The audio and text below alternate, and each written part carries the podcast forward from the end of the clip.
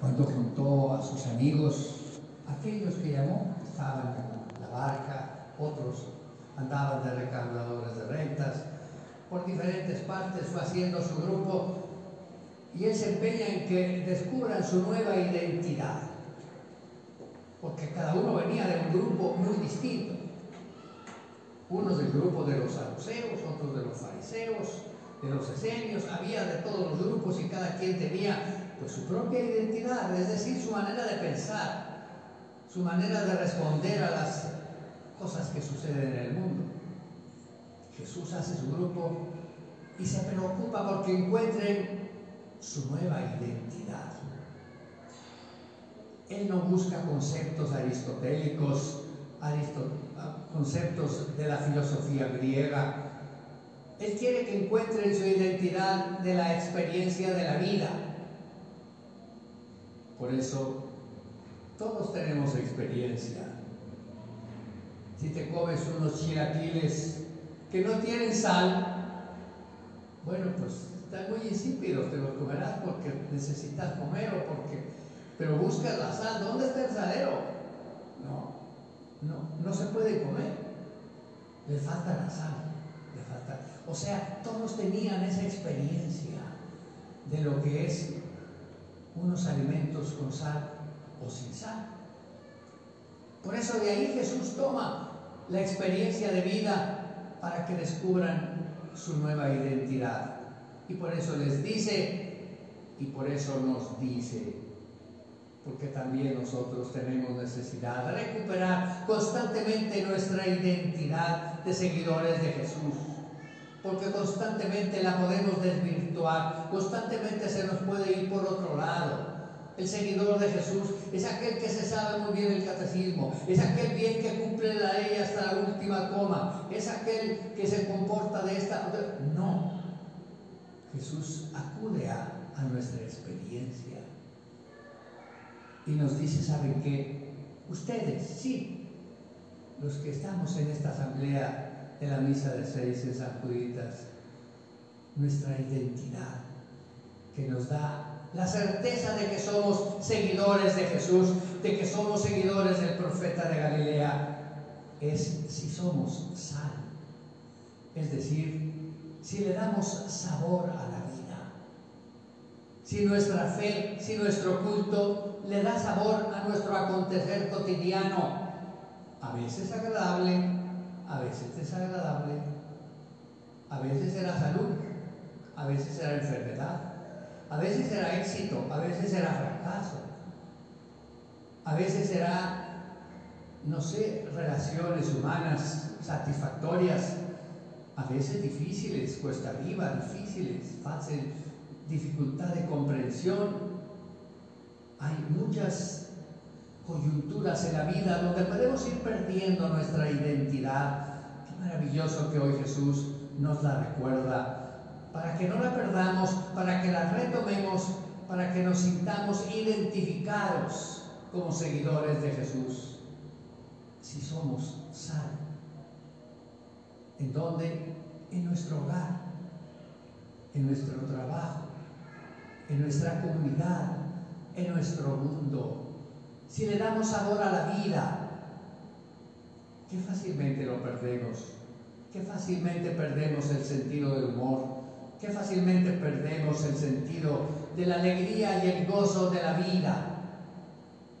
Las preocupaciones del mundo las ofertas o las exigencias que nos hacen los dioses de este mundo nos hacen perder nuestra identidad. Los dioses de este mundo los conocemos, son el poder, son el dinero, es la prepotencia, es la mentira, es la simulación.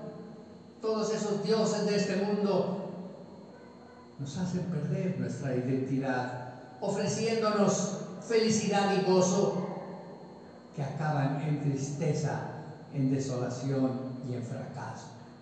Son engaños. Y vamos cobrando experiencia a medida que avanzamos en la vida de esos engaños. Pues Jesús nos dice ahora, ¿cuál es nuestra identidad? Es darle sabor a la vida. Es cambiar ese rostro a veces de juicio, de desprecio, de condena, de soledad, por el de comprensión, de cercanía. ¿Cuánta falta nos hace, hermanos, sonreír en la vida?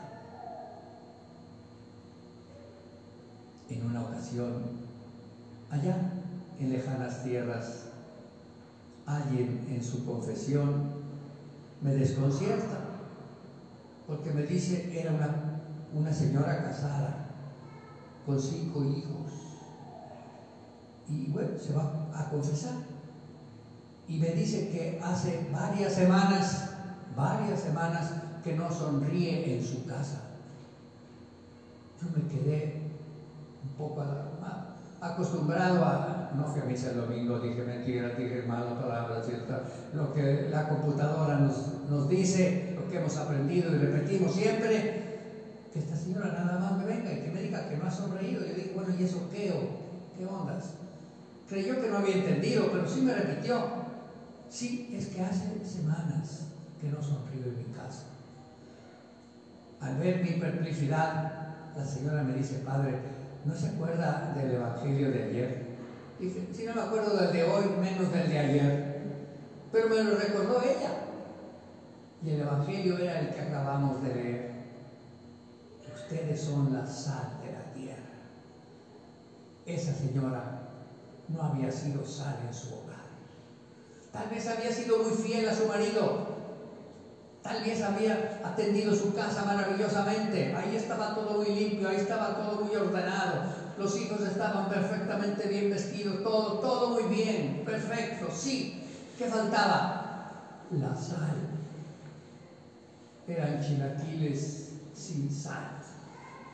Faltaba la sonrisa, faltaba la apertura del corazón, faltaba la cercanía. Es tan importante que recuperemos en nuestro caminar nuestra identidad, porque no lo lograremos si no nos hacemos responsables de los demás. El mundo cuando nos ofrece la felicidad y el gozo nos hace meternos en nuestro búnker de nuestro ego. El profeta es todo lo contrario la sal no se sala a sí misma. ¿Por qué vas a salar la sal si ya perdió su sentido? No, la sal es para los demás. La alegría es para los demás. La sonrisa es para los demás. Pero tiene que empezar en nuestro corazón. La sonrisa no puede ser una cosa impuesta, una cosa aprendida de memoria, como puede ser la sonrisa, por ejemplo, de los aeromosas en los aviones cuando vas, uy, te sonríes, te tratan muy bien. Sí, eso es aprendido de memoria. Eso se paga, eso es comercio. No, la sonrisa que brota espontánea de tu corazón, que no espera recompensa, sino que es el don de tu presencia, el don de tu comprensión, de tu cercanía, de tu solidaridad, de tu solidaridad vamos perdiendo la capacidad de sonreír. Cuando éramos niños, tal vez lo hacen de una manera tan espontánea y tan hermosa, pero vamos perdiendo, a la medida que vamos creciendo, vamos perdiendo esa capacidad. Pero la tenemos si caemos en la cuenta, si ponemos un poquito de nuestro deseo de ser sal en nuestro hogar sal en nuestro trabajo. Sal, aunque vayamos en un autobús, aunque sea con gente con la que no tengo aparentemente nada que ver, una sonrisa hace fraternidad. Una sonrisa aliviana el peso de la cruz cotidiana que muchas veces mantiene a la gente sumida en su desilusión, en su desesperanza, en su pesimismo. Estamos invitados ustedes son la sal de la tierra.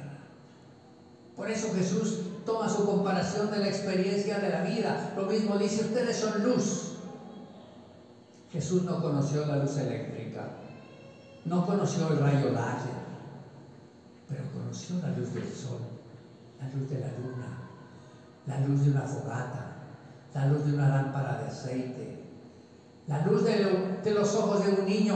¿Se han fijado cuando un niño lo regañan o algo le pasó y va a llorar? Antes de echar el berrido, se le llenan sus ojitos de lágrimas. Brillan. Esa es la luz de la vida. Eso es lo que quiere Jesús que recuperemos. Esa luz de la vida que tiene que traducirse en una mirada.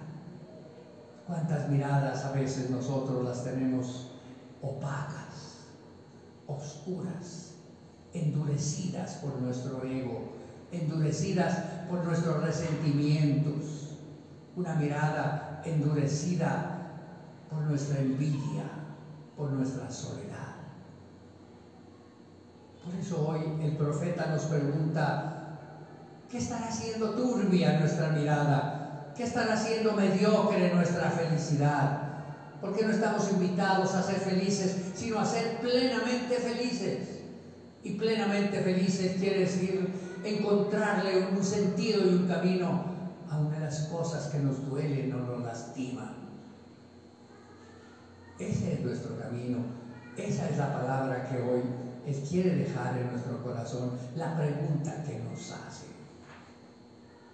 ¿Qué estará haciendo que se te olvida sonreír? ¿Qué estará pasando en tu corazón?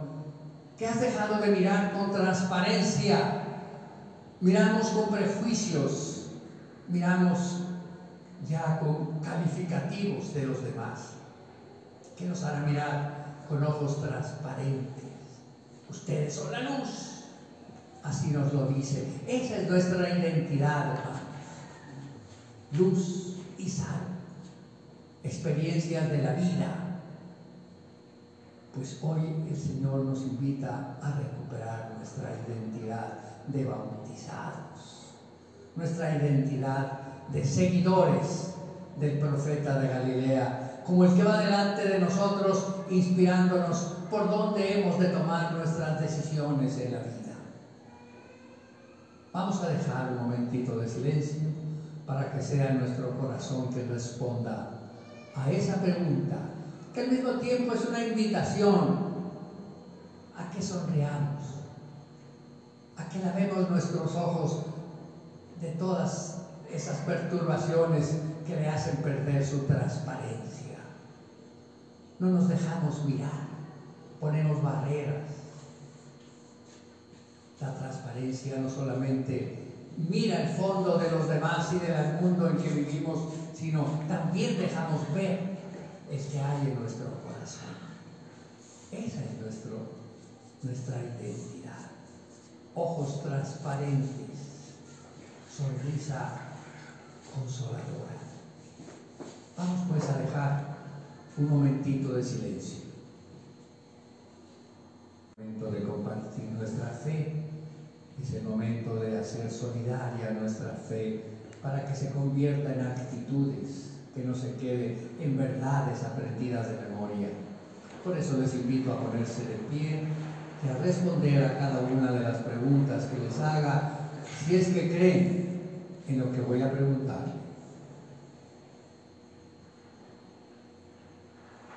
¿Creen ustedes que Dios, Padre de todos, nos envía a su Hijo amado Jesucristo para enseñarnos con su vida el camino de la felicidad verdadera? ¿Creen ustedes que podemos confundir esa felicidad verdadera con la zona de confort y las exigencias de nuestro ego que nos proponen los falsos dioses de este mundo? ¿Creen ustedes que esa felicidad o la vivimos en solidaridad corresponsable con los que van haciendo con nosotros nuestra historia, o se verá frustrada en medio de nuestros egoísmos y tristezas. ¿Creen en eso?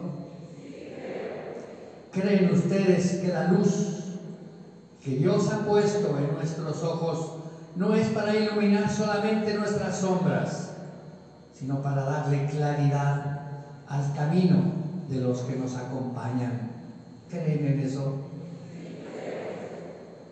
Vamos ahora a responder a esa nuestra fe, a esa palabra, a esa invitación que hoy nos ha hecho el profeta haciendo nuestra oración común de los fieles. Diciendo, te lo pedimos, Padre. Oremos a Dios por todos los aquí presentes en nuestra asamblea dominical, para que la palabra del profeta nos recuerde nuestra vocación de ser sal y de ser luz en este día que estamos viviendo. Oremos. Pidamos a Dios nuestro Padre para que vivamos nuestra fe como una buena noticia y podamos así superar nuestras rutinas y nuestros miedos que empobrecen nuestra esperanza y alegría. Oremos. Pidamos a Dios para que nuestro encuentro cotidiano con nuestras prácticas religiosas sean el camino de una vida más gozosa y alegre y así podamos ser testimonio en este mundo en el que vivimos. Oremos. Oremos a Dios nuestro Padre por todos los entristecidos por los dioses de este mundo, para que reencuentren el verdadero sentido de sus vidas y la plenitud del regalo maravilloso de la existencia. Oremos. Voy a pedir a alguien de la comunidad, porque es la oración de la asamblea litúrgica la que nos une, es nuestra fe. No oraciones que yo alguien haya hecho. Vamos a ver qué le pide usted, Señor, a Dios nuestro Padre bueno, para esta comunidad. Pido por la paz del mundo, por la paz de nuestros hogares y por nuestros hijos ausentes. Te lo pedimos, Padre